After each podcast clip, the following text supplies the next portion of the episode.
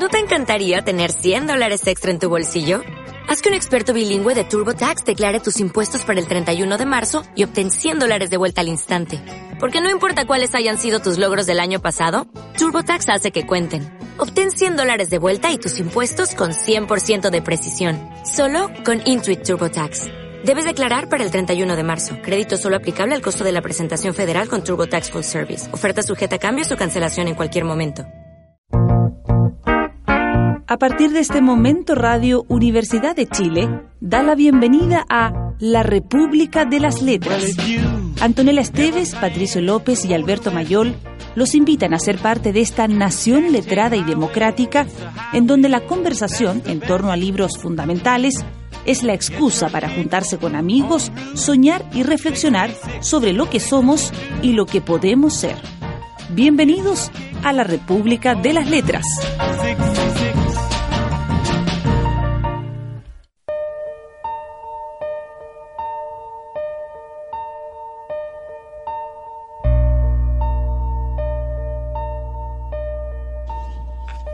Tenía coche, pero en aquel otoño de 1973 casi todos los días iba paseando hasta Joyland desde la pensión Beachside de la señora Choplé en la ciudad de Heavens Bay. Parecía lo más adecuado, la única opción en realidad. A principios de septiembre la playa de Heaven estaba prácticamente desierta, lo cual encajaba con mi estado de ánimo. Puedo afirmar, aún 40 años después, que aquel otoño fue el más hermoso de mi vida, aunque jamás me he sentido más desdichado que entonces, eso también lo seguro. La gente cree que el primer amor es dulce, y más aún cuando esa primera relación se rompe. Habrás escuchado mil canciones de música pop y country que así lo demuestran, canciones sobre algún tonto al que le han partido el corazón. Sin embargo, ese primer corazón roto es siempre el que más duele, el que más tarda en curarse, el que deja la cicatriz más visible. ¿Qué tiene eso de dulce? Alberto. Patricia. Buenas noches. Buenas noches. Alberto. Jóvenes. Oh. Oye, eh, nos lanzamos con Stephen King, porque ya, Nuestra cuatro, primera vez. cuatro años y medio programa Stephen King Stephen en algún King. momento. Ahora, yo debo hacerme responsable, porque yo Yo pensé propuse... que era Stephen Hawking. Stephen Me hago responsable porque... Larry King. Claro. Larry King. o... Que- Mr. Bio Bio. Tomás Larry King. ya no. Eh, yo había visto Tommy King, ¿eh? hace poco eh, The Mist, la película sobre la novela de Stephen King y me encantó. Sobre esta. No, no, no. Otra. Esta, no, porque esta nuevita además. Sí, Esta- esta como el- novela. es como el último, ¿no? Sí. Sí.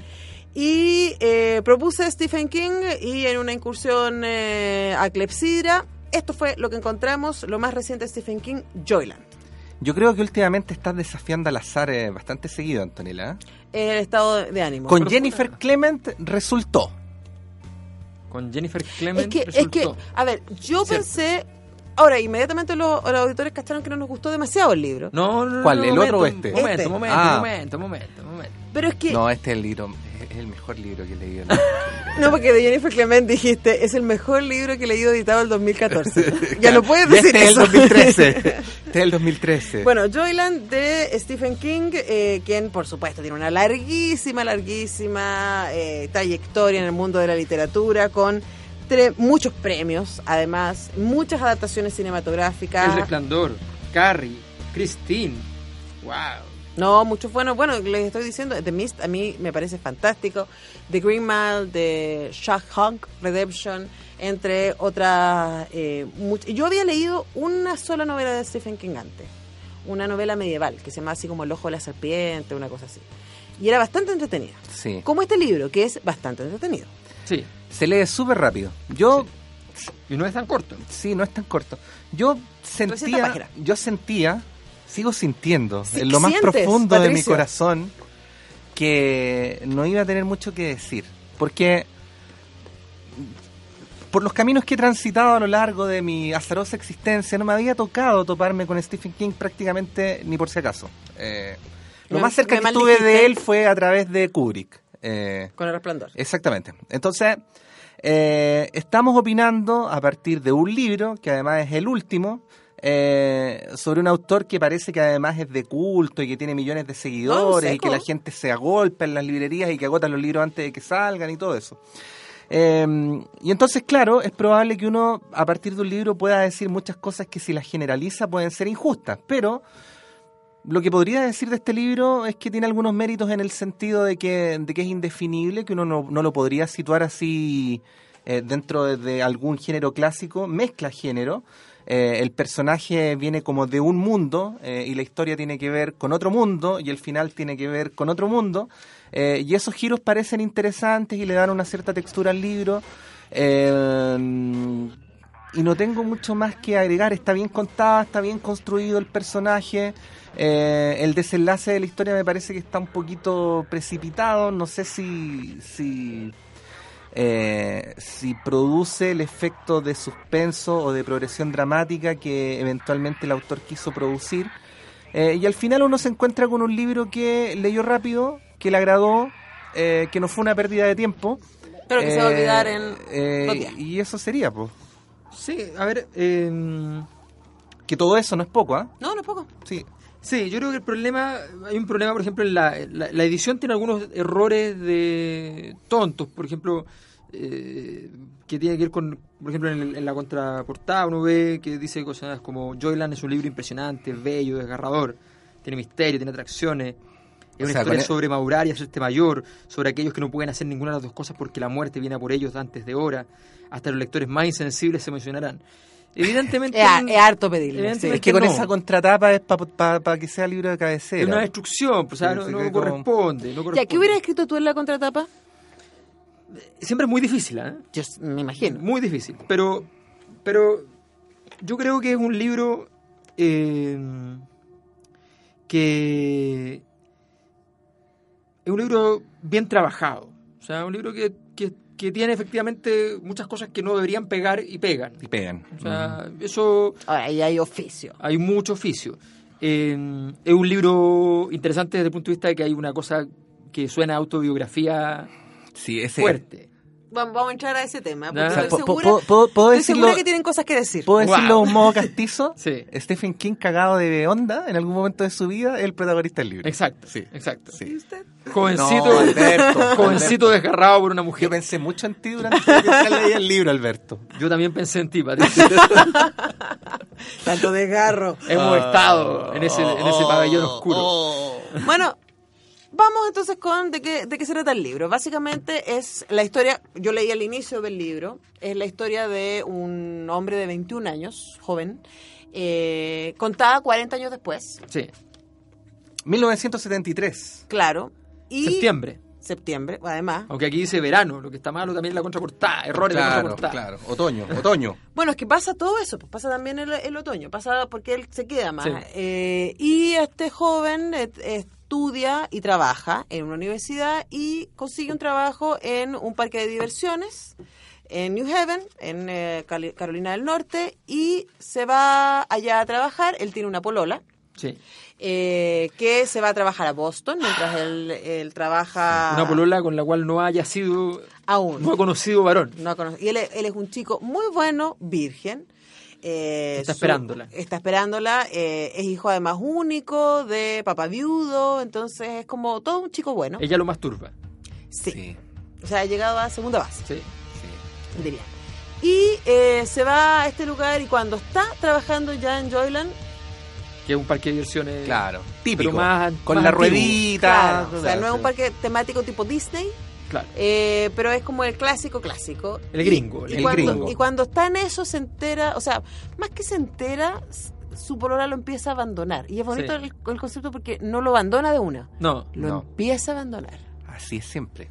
Sí. Lo que pasa es que Lentamente. Uno, es que uno no lo ve. Llamadas que no son contestadas. Exactamente. Siempre hay mucho puro, cartas muy cortas. Sí. Hasta que en algún Oh. momento en una de esas llamadas, eh, la casera eh, de la señora le dice, no, no, no, si ya se fue con un tipo y ya no vive acá.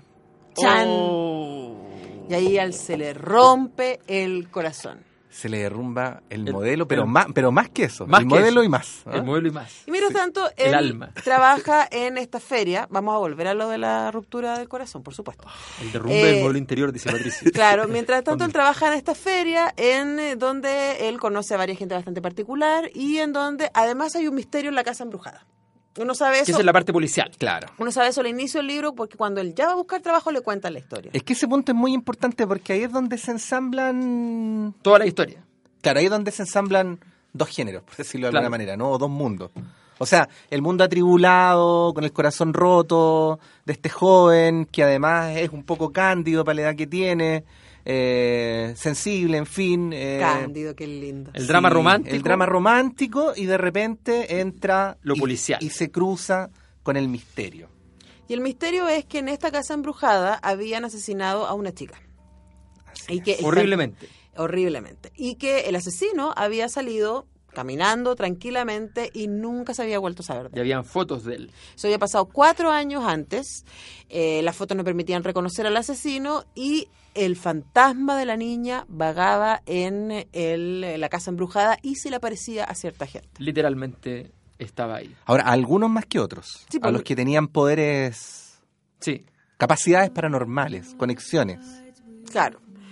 Y además de esa historia, hay eh, también una, bueno, él tiene un par de amigos que una su amiga le va a ayudar a hacer esta investigación y se van a dar cuenta de que este asesinato de esta chica no fue el primero, sino que parece que había un mismo asesino que estaba vinculado a otros asesinatos de chicas y que también siempre tuvieron que ver alrededor o tenían que ver con parques de atracciones, ferias o algo así. Y la otra cosa que pasa también es que él se hace amigo de un niñito de 10 años que él ve pasar en su camino hacia Joyland todos los días por la playa, eh, un niñito que está postrado en silla de ruedas. Se hace amigo del niñito y más adelante también eh, amigo, vamos a decir, de la mamá. Y ahí, y ahí Ahí- logra conocer ese lugar ignoto, Claro. oscuro, lúgubre. Logra pasar la, de la teoría a la praxis. No es ¿ah? ¿Qué? Que parece que la mamá está... El momento marxista. Sí, el, el momento marxista. ¿ah? Esa es más o menos la historia. Sí. Sí. Eh, y en medio de esto. Ahora, está- todo esto, disculpa Alberto, antes de que te lances, ¿ah? todo esto narrado tal cual como, o sea, no tal cual como lo cuenta Antonella, pero quiero decir, sin eh, pretensiones de otra No. naturaleza, ¿no? Haciendo exhibición de virtudes narrativas y eso es. Sí. Ahora, ojo, está narrada desde él, desde él 40 años después. Y ese Claro. para mí es un punto que me parece interesante. Entonces ahora sí volvemos a la ruptura del corazón, porque en general, y a lo mejor es mi ignorancia, no recuerdo haber leído muchos otros libros en donde sean los hombres que hablen de las rupturas al corazón. Y se me ocurre... Por ejemplo, no, pero en, en este sentido, por supuesto, siempre las mujeres son las pérfidas, sí, pero que hablan en primera persona. Digo, solo se me ocurre eh, Alta Fidelidad, que leímos hace, Ah, hace claro. varios años atrás. Es que los gringos son más patéticos. Es que, que Stephen King está envejeciendo. No, pero. ¿Esto es cierto? el- O sea, el- él cuenta hist- El texto de Barico no estaba en primera persona, ¿no? El de Maús. Ah, de veras. Ah, pero es que yo no leía Mouse. Me no, parece que que no no estaba en primera primera persona. persona, Parece que no, ¿o ¿sí? Parece que sí, pues sí. Ya, pero- en primera persona. No, pero pero sabes dígame- que, pero, dígame pero, pero aquí la aquí la distancia entre el autor y la historia es mucho más corta que en el libro de Barico, porque Sí. aquí hay alguien que escribe una historia que ocurrió hace 40 años atrás, en 1973, cuando encima de eso está Stephen King escribiendo una historia que ocurrió hace 40 años atrás, en 1973, y aunque no eche el ejercicio, no sería de extrañar que si uno busca la fecha de nacimiento de Stephen King te parezca 1952, Claro, por decir algo. por ¿no? ejemplo. Claro. Es verdad. Podríamos buscarla inmediatamente. Vamos a buscar. De todas maneras, de todas maneras, habrá que decir que eh, eh, molesta, molesta, ¿eh? molesta. ¿Qué es lo que molesta? Molesta que un libro ambientado en septiembre de 73 no haga referencia alguna al golpe. Es un, es un, es Un un libro libro despolitizado. Claro, ¿ah? es un libro que pretende evadir a la opinión pública de las atrocidades de la Junta. Ya, pero vamos a lo que realmente importa. lo ¿Sufren los hombres, sufren los hombres adolescentes o No, posadolescentes? no, aquí lo que realmente ¿Cómo lo importa es el crimen, Antonella. Estás haciendo, estás haciendo una interpretación abusiva. ¿ah? No, no, si vamos a llegar al crimen. pero hablemos libro. de que esto, él no se hubiera quedado y descubierto el crimen si no hubiera tenido roto su corazón. A tal punto, a tal punto, Ricardo, que él decide que cuando termina el verano, él no vuelve a la universidad. Porque no quiere encontrarse con ella. Así es. Oh. Y por eso él se expone y le pasan otras cosas y entre otras Y cosas. se o sea, inventa, y se inventa esta historia, en el fondo se mete a investigar el tema también porque es una forma de quedarse. Claro. O sea, una vida desolada necesita volver a llenarse de otras cosas. Y se llena de niños Claro, jugando. eso. Claro, y se viste de el perrito El feliz. perrito, que lo hace muy bien. Perrito. Baila feliz con el perrito feliz, porque a él le tocaba en el eh, en el Joyland, en este parque de diversión, entre otras cosas, vestirse del perrito y bailar alegremente. Claro, ¿Cómo? por fuera, pero la procesión iba por Bueno, ya, vamos a ir entonces ya con la música. Ya Hay una reivindicación total en todo caso de, esa- de esa- de ese trabajo para los jóvenes. de Está como de- pagado por los centros de ¿Tú entretenimiento. sabías que, que Brad Pitt se vestía de... Parece que era de pollo o algo así. Además, ¿Cuántas es- mamás además muy, cosas, humilla- pobrecito? es muy humillante. ¿Tú te parado en un supermercado a ver a esta gente disfrazada Sí. de oso, de pollo? Los caros chicos les pegan patadas en Sí, las canillas, les tiran la cola. Ahora, supone que a él lo querían. Porque estaba el parque de sí. diversiones estaba hecho alrededor de la figura del perrito. Claro. Entonces era como un perrito querido. Sí, en todo caso, igual el relato es un poquito, no sé, egocéntrico, porque igual fue héroe muchas veces, así como, bueno, iba pasando y, ah, salvé la vida de alguien. Iba pasando y, ah, salvé la vida de alguien. Sí, le salva la vida a dos personas. Iba pasando y, ah, resolvió un crimen. Claro, igual es una historia escrita en primera persona, donde el protagonista es el que eh, ayuda a resolverlo todo, ¿ah? Sí. y de alguna manera se reivindica. Pero lo salvan. sí, Pero lo salva una mujer sí, que disparaba sí, bien. sí. Ah. Una mujer Pero que Una mujer le rompe el corazón. Y otra lo salva. Patricio, Alberto. ¿qué piensas de las mujeres que disparan?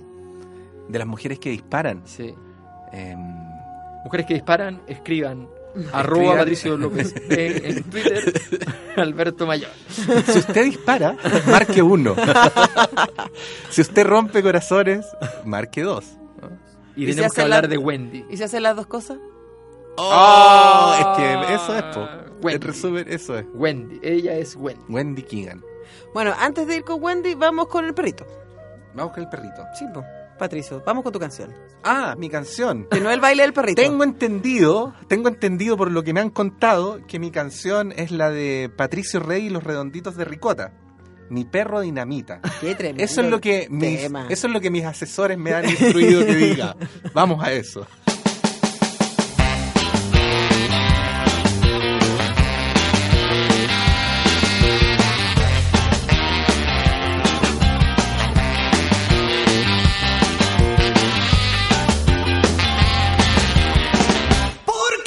Es un rock and roll y yo no sé si a tu perro le gusta ladrar a lo bobo. Mi perro no, no quiere no. Con el hocico quebrado no, recuperando palitos corriendo a lo bobo. Porque si es un rock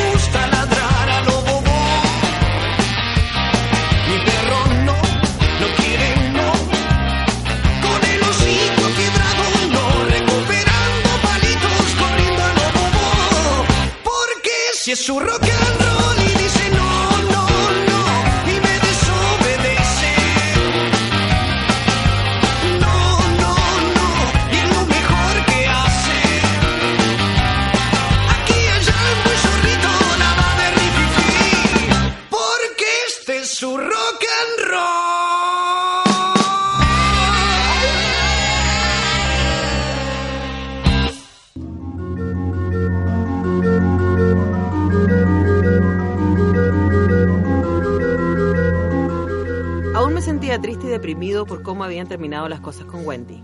Mi padre no se equivocaba. Pero ya había empezado el difícil trayecto, la travesía, como dicen ahora los grupos de autoayuda, desde la negación hasta la aceptación. Nada parecido a la auténtica serenidad se veía aún en el horizonte, pero ya no creía, como ocurría en aquellos días y noches largos y dolorosos de junio, que la serenidad fuera inalcanzable. El hecho de quedarme guardaba relación con otras cosas que ni siquiera era capaz de empezar a organizar, porque estaban amontonadas caóticamente en una pila desordenada y bien atadas con el áspero cáñamo de la intuición. Hal Stanfield estaba allí, también Bradley Starbrooks, allá a principios del verano, diciendo nosotros vendemos diversión. El sonido del océano por la noche estaba allí, y la cancioncilla que una fuerte brisa del mar emitía al soplar entre el armazón de la Carolina Spin. Los frescos túneles bajo el parque estaban allí, también el habla, aquel lenguaje secreto que los demás novatos habrían olvidado para cuando llegaran las vacaciones de Navidad. Yo no deseaba olvidarlo, era demasiado rico. Sentía que Joyland aún tenía algo más que quedarme. No sabía qué, tan solo, algo más. Sin embargo, esto es raro, he examinado y reexaminado mis recuerdos de aquellos días para cerciorarme de que se trata de uno verdadero, y parece que lo es. La razón principal era que había sido nuestro escéptico Thomas que envió el fantasma de Linda Gray. Eso le había cambiado en pequeños aspectos, aunque fundamentales. No creo que Tom quisiera cambiar. Yo creo que era feliz tal como era, pero yo sí, yo también quería verla. A ver, el... Sí, hay un tema que tú ahí describes que tiene que ver con el... Hay un tratamiento que me pareció interesante, que es el tratamiento de los espacios abiertos, que yo creo que está muy bien trabajado. Es difícil trabajar los espacios abiertos porque los espacios abiertos tienen pocas cosas que contar. O sea, cuando tú... claro, está la orilla del mar, que siempre puede ser muy poética, pero aquí uno tenía que tener ningún contenido poético, tenía que ser la orilla del mar solamente. El parque de diversiones es un lugar amplio, con una vista desde arriba, cuando se sube a los juegos. Todas esas cosas están muy bien trabajadas. Por el contrario, yo creo que eso perjudica la parte policial. La parte policial siempre tiene que tener espacios confinados, que le den angustia, misterio, dolor, eh, sensación de turbación. Y los espacios confinados son mínimos. Eh, su habitación no es un lugar confinado, él nunca siente angustia y terror en medio de todo el, el escenario, están a punto de matarlo al final. No obstante, nunca siento la... Yo creo que la parte policial, curiosamente, que Stephen King es un maestro del- del- de la cuestión policial, es irónicamente la parte que quedó menos elaborada. Creo que dominó la, la escena, la problemática íntima juvenil, Eso. eh, El lugar y el personaje. o el problema del amor en Sí, claro. sí, eso dominó la, la- la escena y la parte policial quedó como un apéndice no demasiado importante, no demasiado elaborado, que no obstante marca el final del libro, lo que debería haberle dado cierta relevancia, pero tengo la impresión de que en ningún momento él eh, teme radicalmente por encontrarse con algo. Siempre estaba el tema de que ay, se me repite un mensaje, hay algo que no entiendo bien, qué sé yo, pero esa obsesión no alcanza a cuajar como algo que lo angustia. Yo creo que cuando uno está en presencia de asesinatos, cuatro asesinatos, cinco asesinatos, no me acuerdo cuántos eran, eh, porque no solo este asesinato, sino que hay una serie Sí. en, el, en el pueblo, eh, que parecen tener que ver con los juegos además. Entonces me parece que esa parte fue más, más débil. La parte del dolor, sí. Entonces te iba a preguntar, ¿y eso te parece que está bien trabajado? Obviamente, no, como no tiene lirismo, como un relato, pero yo creo que esa misma ausencia de lirismo eh, Lo hace, lo, hace, lo hace efectivo. Lo hace bien, lo hace bien, sí. Estaba pensando, eh, reconociendo además, vuelvo a decir que el único acercamiento que tenía King era a través del resplandor, por lo tanto no voy a hablar estrictamente de un libro que no, viste leí, las otras películas? Sino de la película. Ah, es que no sé qué otras películas... La, la Milla Verde de Green Mile con Tom Hanks, ¿Sí? por ejemplo. Ah, mira. de Mira, Shawshank Redemption, siempre lo digo mal. Está con Tim Robbins, que él se mete a la cárcel y arranca con una cucharita. ¿No? Que lo meten a la cárcel por algo que no hizo. bla, Una cucharita. ¿Con una cucharita? Sí, Eso es MacGyver. eh, ¿Qué otro? Bueno, The Mist fue lo último que yo vi. Pero Carrie, Carrie, sí. Carrie es Sí, sí, sí. un clásico. un clásico, clásico. Pero estaba pensando en eso que decía Alberto, porque en esa película, suponiendo que hay, suponiendo, a lo mejor he equivocado, que hay una cierta fidelidad al libro, el lugar adquiere un estatuto especial, ¿no? Eh, yo había dicho al principio que en realidad aquí no hay nada de lo que se pueda hacer una lectura como más simbólica, más de textura, pero efectivamente el parque en este caso es un lugar eh, que es mucho más que un lugar eh, y, que, y que está bien construido tal como está bien construido el hotel en el otro caso. Pero en el otro caso el hotel es el encierro, el hotel es, es el, el laberinto del cual después no se puede salir. Eh, hay un paralelo ¿no? entre el espacio el físico y el proceso del personaje. Pero aquí, aquí eh, el parque también cumple una función. eh, es el lugar del, del refugio, como de la salvación, de Y es raro porque por un lado está la vertiente del crimen, que efectivamente es investigada dentro del parque, pero por el otro lado yo creo que así como finalmente resulta eh, la receta, el parque es fundamentalmente el lugar que salva al protagonista de, Del desamor. del derrumbe, digamos. Es que, el, Claro. es que claro, que el parque es raro porque Le, le otorga un nuevo sentido, ¿no? Lo distrae, lo... lo salva, o sea, efectivamente el parque, la, la diversión más simple y casi simplona de un parque de diversiones, digamos, eh, lo saca de, le permite huir del desamor y, y también un crimen lo salva también de ese desamor, porque le da Mm. un poco de sentido, a- o sea, es una cosa muy muy muy irónica y las tragedias de otros también son parte de su salvación del desamor. Es una, es una historia que en ese sentido tiene una textura moral discutible, digamos, porque como que no, no hay moraleja muy positiva. Quiero que me perdonen los muertos de mi felicidad. Claro. Algo así. Es algo así. Sí. Sí, yo creo que lo que le pasa es que en el parque él siente una valoración que... eh, Esa mujer no le está claro, Claro, cuando uno lo han lugar en el mundo. Claro, cuando uno lo han abandonado, ¿de, de dónde te afirmáis? De alguna manera, ¿cierto? Y él encuentra un lugar donde refugiarse y no solamente donde se refugia, sino que además él es el héroe, porque Claro. efectivamente desde el momento uno él es valorado, oye, Sí. que bien bailas, que bien te manejas como perrito, ¿cierto? Y cómo, cómo funciona. Bueno, bueno. Disfrazado de perrito, quise decir. Oiga. Eh, Hay que tener cuidado con Sí, yo sé, porque usted- Por Dios. Y eh, claro, y luego él salva a esta niña, se transforma en un héroe local, sale Sí, en el claro. diario, no sé qué, después salva a otro compañero que también... Primero con una maniobra de atragantamiento, la maniobra de Hamlet, una cosa así. Y después viene una maniobra de resucitación. Claro, porque él había Cardíaca. sido alpinista, no sé qué, o scout o algo así. Claro, no las tenía todas. Entonces, claro, ahí Ahora, pueden según entender. el mismo. Sí, según como lo recuerda 40 Sí, años sí, después. Sí, Que hay otro tema. ese es otro tema. Gran que no, tema. no está puesto para nada en discusión en el relato del libro, pero también uno puede decir... Bueno, y de hecho sí lo dice en, en el... De muy, muy vagamente, pero lo dice, es como es el verano que recuerdo como el mejor de mi vida y como el peor. Por eso creo que está mucho más lograda, pero a lo mejor por una cosa de, mala fe del lector, nomás en este caso del suscrito, ¿ah? del susodicho. Está mucho más lograda la parte donde él da cuenta de sus miserias amorosas que la parte donde él da cuenta de sus heroísmos, porque porque claro, eh, hay un hay un mérito en mostrar eh, un pasado doloroso, el modo en que lo dice, como dice Alberto, sin declamaciones, lo cuenta así con crudeza, pero esa parte en la que en todas las escenas él es el que resuelve, el que salva, el que se luce. eh, Sí, no, no, no, yo creo que no están, de hecho están de más en el libro, porque no tiene... no cumple una función, no, digamos. pero el, tipo que salva la segunda vez, que era este regañadiente y no sé qué. Sí, es ahí sí. importante que lo salve. Sí, Sí, ese sí, Sí, po. porque es el maldito.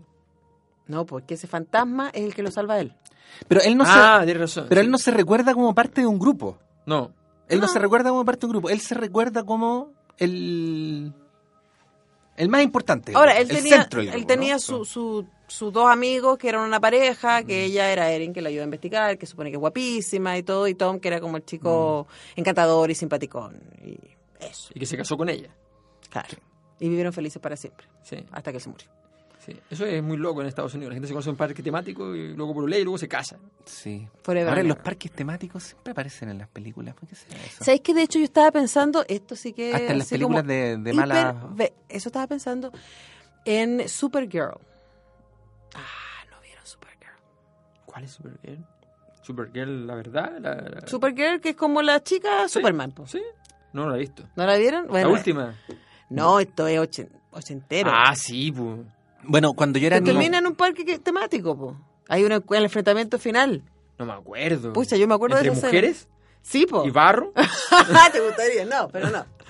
Mira, cuando era niño y mientras ustedes veían a Tarkovsky o a Kurosawa y yo veía a Freddy Krueger y a Jason, eh, no, pero esas películas que daban en la tele Pero así sí, como de crimen, siempre aparece el parque de diversiones, Sí, ¿no? Eh, Parten en el el parque cadáver hecho, colgando en la rueda. La primera cuestión que aparece es el parque de diversiones y la última. Claro. Y por eso nos resulta al mismo tiempo tan a nosotros eh, cercano y al mismo tiempo ajeno la idea del parque temático. Lo tenemos súper gráfico en la mente. Claro. Sí. Pero es loco porque efectivamente, bueno, Pero si esa es nosotros hora del imperialismo tomamos cultural, todos los, ¿no?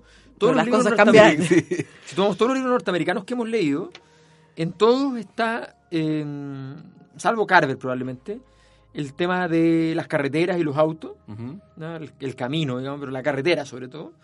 Eh, y está el... el, eh, bueno, en muchos está el tema de como de alguna clase de apocalipsis, alguna cosa así, pues, más o menos da devastación total, el ataque de los cerdos mutantes. Sí. Y, eh, y efectivamente están estos, estos emblemas de los lugares donde... Los lugares prote- prototípicamente gringos, entre ellos el, la, la Pero lugares descentrados, además, son como parques de pueblo. Parques de ciudad pueblo, chica, claro. Claro, como... La América profunda. Claro, Es, bueno, y esto, gringos, es, esto es claro. Carolina del Norte. Claro. Claro, esto es... También. Los WASP. Bueno, eh, él cuando estaba tremendamente deprimido por este corazón roto que tiene, escuchaba cosas que lo animaran. Como por ejemplo, esta canción de los Doors, que es un poquito larga, pero vale la pena de todas maneras, y se llama The End. ¿Y con esto nos vamos? No, Ah,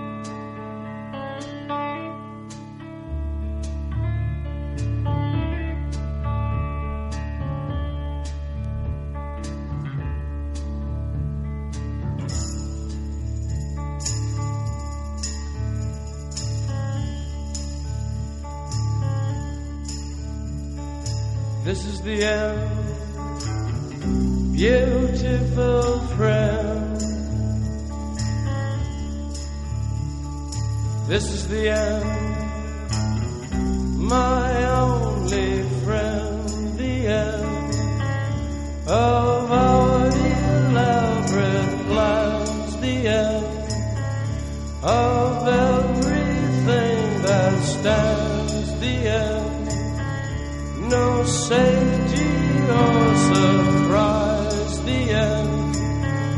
I'll never look into your eyes again.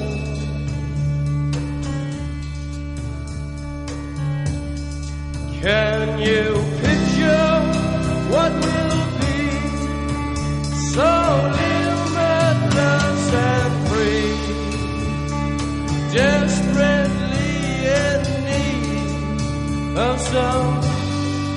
stranger's hand. in all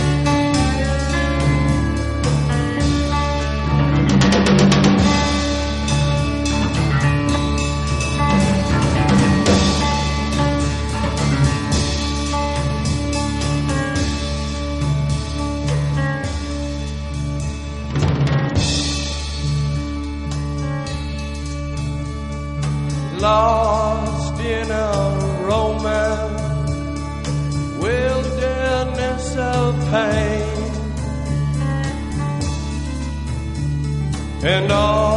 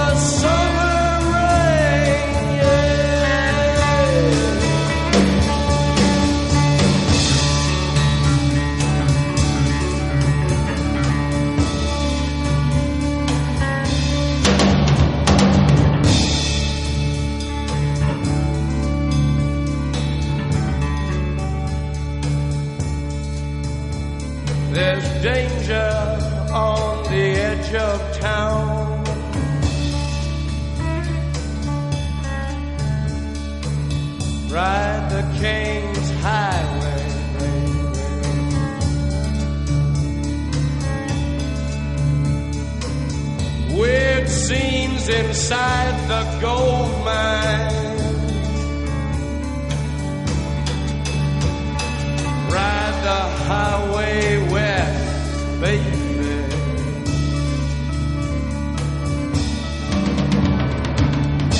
Ride the snake,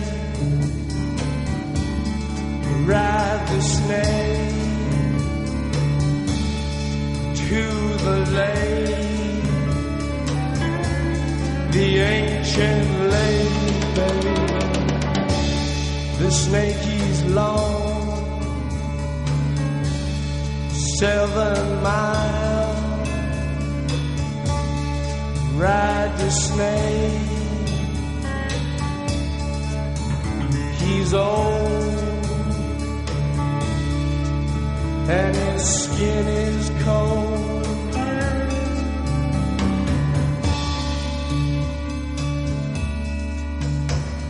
The West is the best.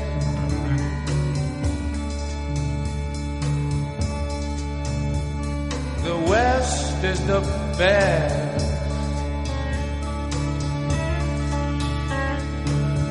Get here and we'll do the rest.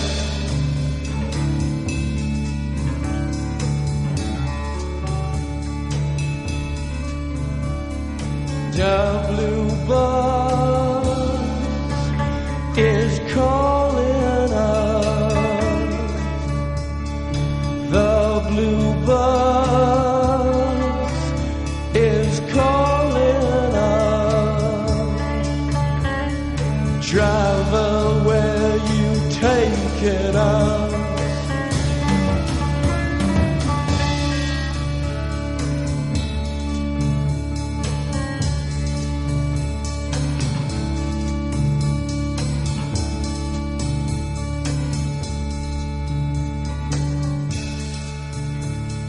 killer awoke before dawn.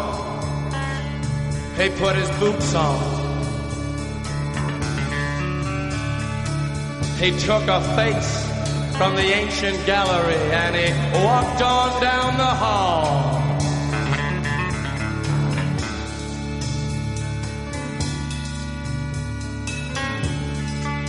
He went into the room where his sister lived and then he paid a visit to his brother and then he he walked on down the hall and, he came to a door. And he looked inside.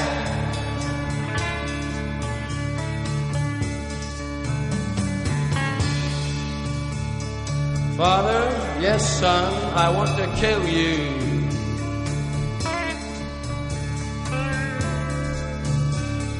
Mother,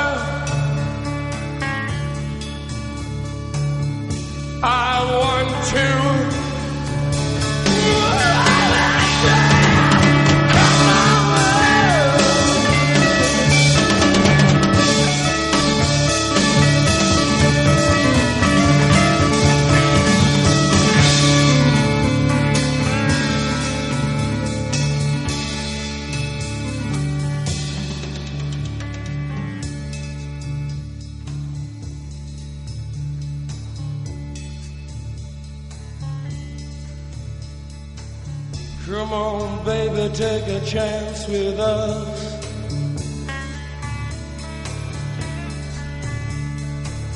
Come on, baby, take a chance with us.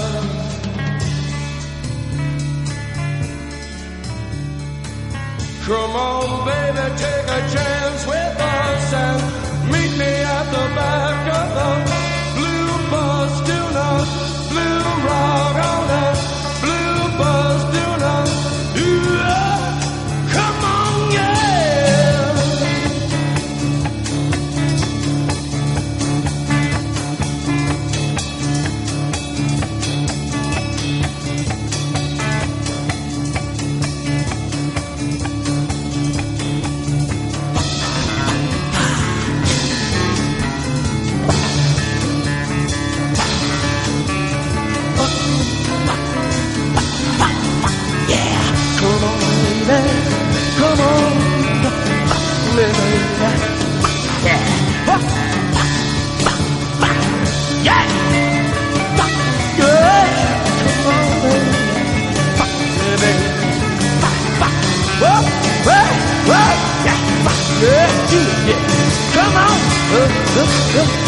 Yeah.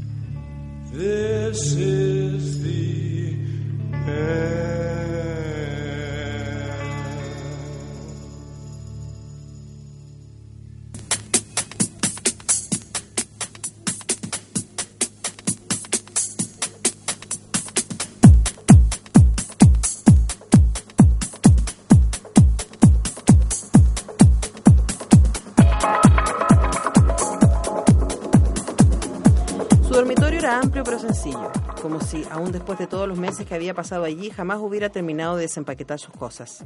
Se volvió y enlazó los brazos alrededor de mi cuello. Tenía los ojos muy abiertos y muy tranquilos. El rastro de una sonrisa rezó, resoba la comisura de sus labios, no, rozaba la comisura de sus labios, formando delicados hoyuelos en sus mejillas. Apuesto que podrías mejorarlo a la menor oportunidad. ¿Recuerdas que te dije eso? Sí. ¿Ganaría la apuesta? Su boca era dulce y húmeda, saboreé su aliento. Se apartó y dijo, tienes que entender que solo podrá ser esta única vez. Yo no quería, pero lo acepté. Siempre que no sea, ya sabes. Ahora sonreía abiertamente, casi reía, veía sus dientes además de sus hoyuelos. Siempre que no sea un polvo de agradecimiento, un polvo por compasión, no lo es, créeme. La última vez que estuve con un chico de tu edad, yo era, yo misma era una muchacha. Asió mi mano derecha y la asentó sobre la sedosa copa que cubría su pecho izquierdo. Pude sentir el latido suave y regular de su corazón. No debo de haberme desprendido todavía de mis conflictos paternos porque me siento deliciosamente malvada. Me besó de nuevo. Sus manos descendieron hasta mi cintura, mi cinturón y lo desabrocharon. Oí el débil chirrido de la cremallera al bajar y a continuación noté la palma de su mano que se deslizaba por la dura cresta bajo mis pantalones. Sonté un gemido.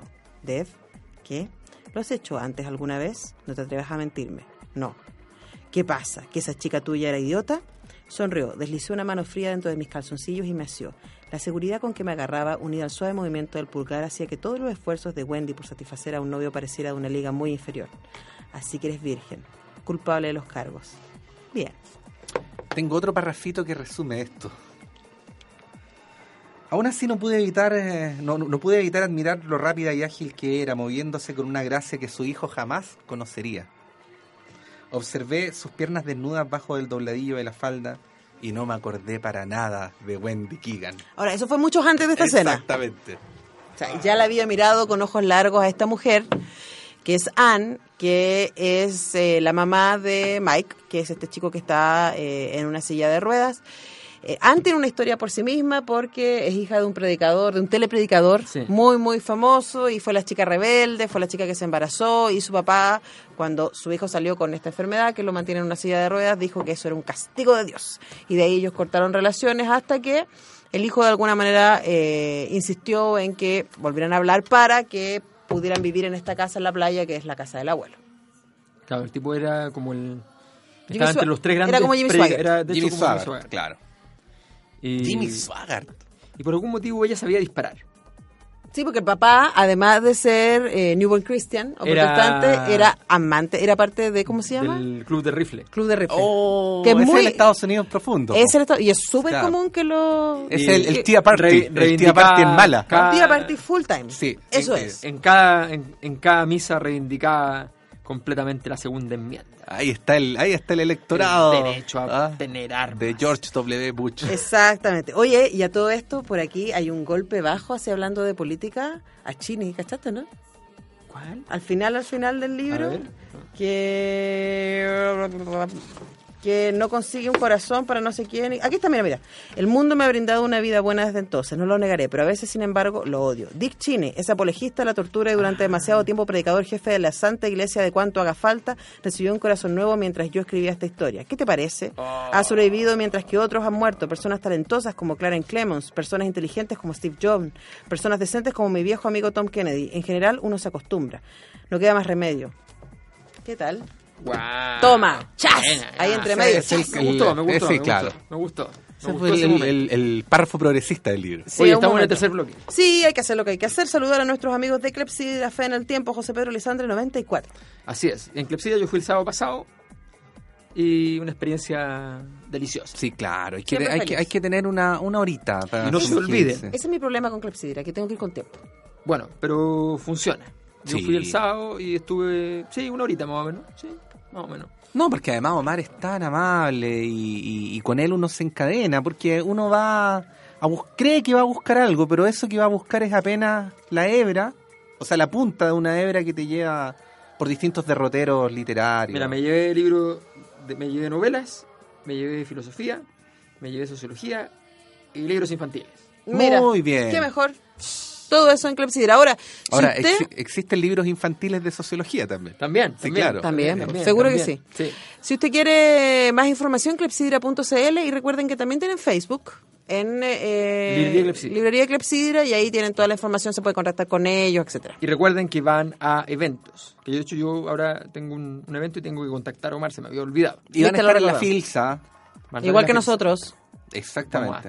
Vamos a estar que vamos a estar en la Filsa también, No, la- por ahí. la FILSA. claro. FILSA. Bueno, vamos a ir a escuchar una última canción porque nos fuimos al chancho continente, Sí. pero valía la pena. Sí, yo quiero dedicarle esta canción a Wendy. Malvada Wendy Keegan. Y esta canción se llama Estrechez de Corazón. Si es que no tiene. La otra. rompecorazones fue Wendy Keegan. Sí. Sí. Vamos Siempre con ella. Página 11. No te pares frente a mí con esa mirada tan hiriente. Puedo entender estrechez de mente, soportar la falta de experiencia, pero no voy a aguantar estrechez de corazón.